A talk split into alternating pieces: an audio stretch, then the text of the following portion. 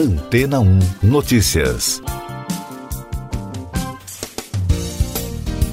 Bom dia! Um relatório da organização britânica Hope Not Hate concluiu que o ódio contra judeus está disseminado nas redes sociais no continente europeu e uma nova geração de jovens está sendo influenciada pelo antissemitismo nas plataformas.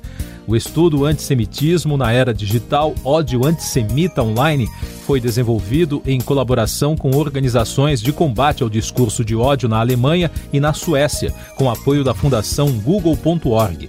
O chefe da pesquisa, Joe Mulal, disse que foi espantoso encontrar esse tipo de conteúdo em todas as plataformas investigadas. Após uma década que a entidade atua para erradicar o discurso de ódio na internet, a disseminação de fake news, desinformação e outros conteúdos ilegais, a pesquisa identificou muito material extremista e violento em plataformas como Telegram, Parler e 4chan. Os pesquisadores encontraram o discurso de ódio contra judeus também nas outras redes, incluindo as mais acessadas por crianças e jovens. De acordo com o relatório, existem milhões de resultados para hashtags relacionadas a teorias de conspiração antissemitas no Instagram. Já no TikTok, apenas três hashtags desse tipo foram vistas mais de 25 milhões de vezes em seis meses. Em outro estudo britânico da série Game and Extremism, os investigadores afirmam que extremistas estão manipulando jogos de estratégia ambientados em períodos históricos como a Segunda Guerra Mundial ou as Cruzadas, no sentido de promover o neonazismo ou o ódio anti-muçulmano mas essa é apenas uma das estratégias identificadas que mostrou como jogos online vêm sendo cada vez mais usados pela extrema-direita para reforçar ou fortalecer as comunidades extremistas. Esse trabalho foi realizado por pesquisadores do Institute for Strategic Dialogue. Eles mapearam o uso no Reino Unido pelos extremistas de quatro das plataformas mais populares relacionadas a jogos: a Steam, Discord, D-Live e Twitch. No total, foram analisados quase 300 comunidades e canais ligados a grupos radicais. Como acontece com as plataformas de mídia social, a enorme audiência nos sites de jogos online permite que um grande número de pessoas em todo o mundo possam ser influenciadas.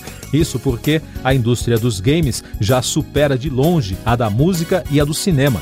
Segundo projeção da consultoria Newzoo, já são cerca de 2 bilhões e 800 milhões de jogadores em todo o mundo, a maioria deles jovens, um total que representa quase 3 quartos ou 73% dos britânicos na faixa dos 16 aos 24 anos conectados com jogos online. E daqui a pouco você vai ouvir no podcast Antena 1 Notícias. Governadores articulam ir ao STF e pressão no Senado contra a mudança no ICMS. Lira adia a votação da PEC que altera a composição do Ministério Público. STF derruba a lei que liberava a venda de remédios para emagrecer. Governadores preparam uma reação contra o projeto em tramitação no Congresso Nacional que altera a forma de cobrança do Imposto sobre Circulação de Mercadorias e Prestação de Serviços, o famoso ICMS. A estratégia é organizada em duas frentes: aumentar a pressão sobre senadores para engavetar a mudança e apelar ao Supremo Tribunal Federal para questionar a constitucionalidade da alteração legislativa. O presidente da Câmara dos Deputados, Arthur Lira, adiou para a próxima terça-feira a votação da proposta que amplia o número de indicados do Congresso no Conselho Nacional do Ministério Público. O motivo foi a falta de apoio à nova versão do texto do relator, deputado Paulo Magalhães, do PSD da Bahia.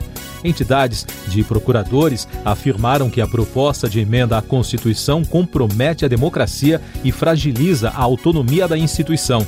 Entre outros pontos, a PEC prevê aumentar de 2 para 5 o número de indicados pelo Congresso Nacional para o Conselho. O Supremo Tribunal Federal derrubou a lei que permitia a produção, comercialização e consumo de medicamentos para emagrecimento. A lei, que foi sancionada em 2017 pela Câmara dos Deputados, permitia a venda dos medicamentos mediante receita médica específica. Para a maioria dos ministros da Corte, cabe à Anvisa, a Agência Nacional de Vigilância Sanitária, tomar uma decisão sobre o tema. Essas e outras notícias você ouve aqui na Antena 1. Oferecimento Água Rocha Branca. Eu sou João Carlos Santana e você está ouvindo o podcast Antena 1 Notícias. Outro destaque da área da saúde, a Agência Nacional de Saúde Suplementar, a INS, nomeou uma diretora técnica para acompanhar a operadora de saúde Prevent Senior.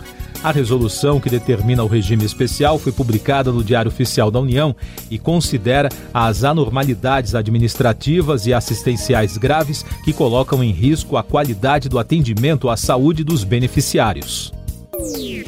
Mais destaques nacionais: estudo comandado por pesquisadores da Universidade Federal do Ceará e da Universidade Federal de Alagoas aponta que as novas aparições de fardos de borracha no litoral do Nordeste, ocorridas entre julho e agosto deste ano, formavam parte da carga de um segundo navio nazista.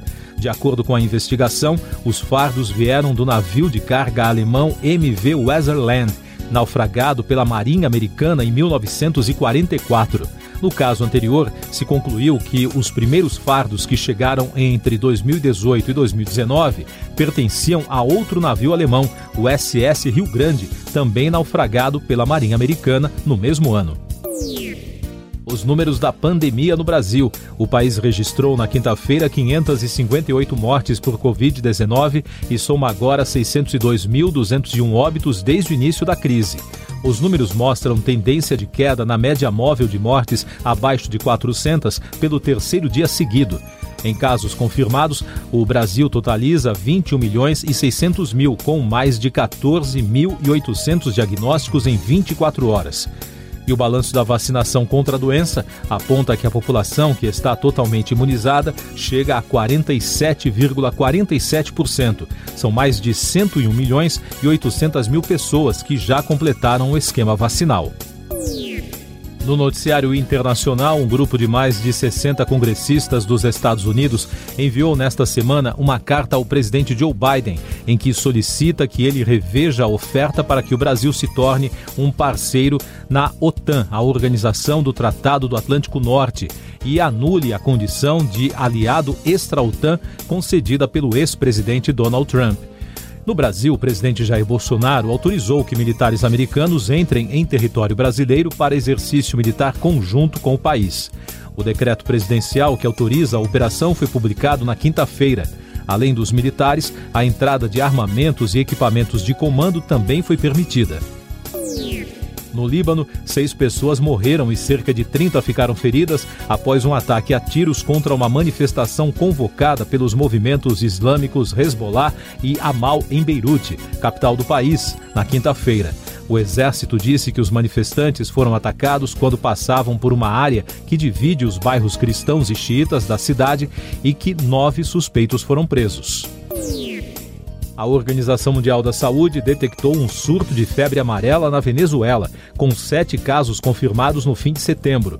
Com o risco de mais uma crise sanitária em um país já abalado com o sistema de saúde fragilizado pela pandemia de Covid-19, a Organização da Saúde alertou que o mais urgente é aumentar a cobertura vacinal entre a população, principalmente nas regiões amazônicas. Na Itália, trabalhadores locais pretendem bloquear a partir de hoje todas as operações dos portos de várias cidades do país. O movimento é em protesto contra a obrigatoriedade do certificado sanitário para todos os profissionais. A medida para tentar conter a propagação da Covid entra em vigor nesta sexta. Agora no podcast Antena 1 Notícias, os destaques do noticiário econômico. O setor de serviços cresceu em agosto no Brasil frente a julho, meio por cento, de acordo com dados do Instituto Brasileiro de Geografia e Estatística. Foi o quinto mês consecutivo de crescimento. O desempenho foi o mais elevado desde novembro de 2015, mas ainda está 7% abaixo do recorde de novembro de 2014, segundo os dados divulgados pelo IBGE. O consumo de brasileiros em supermercados despencou 2,3% entre julho e agosto deste ano. É o quinto recuo mensal em 2021, segundo a Associação Brasileira de Supermercados. Apesar da queda, o acumulado do ano segue positivo, com 3,15%. A queda foi impulsionada pela alta da inflação e o desemprego, além da alta do dólar. De acordo com o levantamento do Tribunal de Contas da União, que analisa os gastos públicos no combate à pandemia de Covid-19, entre março do ano passado e agosto deste ano, 597 bilhões e 600 milhões de reais foram usados nas ações contra a doença.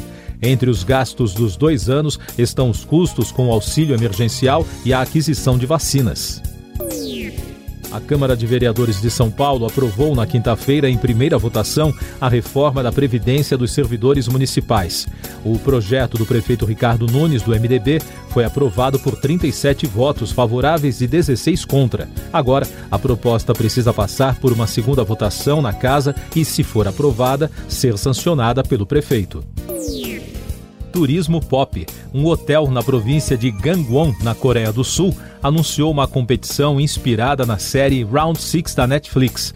O roteiro é o mesmo do programa. O último sobrevivente dos jogos ganha um prêmio de 5 milhões de wons. Mas ninguém morre de verdade, é claro. Os interessados que fizerem a reserva no hotel receberão um cartão com o telefone do organizador para confirmar a participação na competição. Mercado de arte. O quadro Menina com Balão de Bensky, que foi quase totalmente autodestruído em um leilão em Londres em 2018, foi vendido nesta semana por 18 milhões e 600 mil libras, um pouco mais de 25 milhões de dólares. Esse valor é entre 4 e 6 vezes mais elevado do que o preço pago na primeira venda por um colecionador. Você confere agora os últimos destaques do podcast Antena 1 Notícias, edição desta sexta-feira, 15 de outubro. Uma grande explosão atingiu uma mesquita xiita na cidade de Kandahar, que fica ao sul do Afeganistão. Segundo as primeiras informações das autoridades e líderes locais, ao menos 15 pessoas morreram e 31 ficaram feridas. A explosão aconteceu durante a oração do meio-dia de sexta-feira, que é um dia de descanso para os muçulmanos. O ex-presidente americano Bill Clinton, de 75 anos, está internado na UTI de um hospital em Irvine, na Califórnia. Segundo o porta-voz do político, Clinton deu entrada no hospital na última terça-feira, dia 12, com quadro de infecção. O texto ressalta que o caso não tem relação com o coronavírus e diz apenas que ele está se recuperando. Siga nossos podcasts em antena1.com.br. Este foi o resumo das notícias que foram ao ar hoje na Antena 1.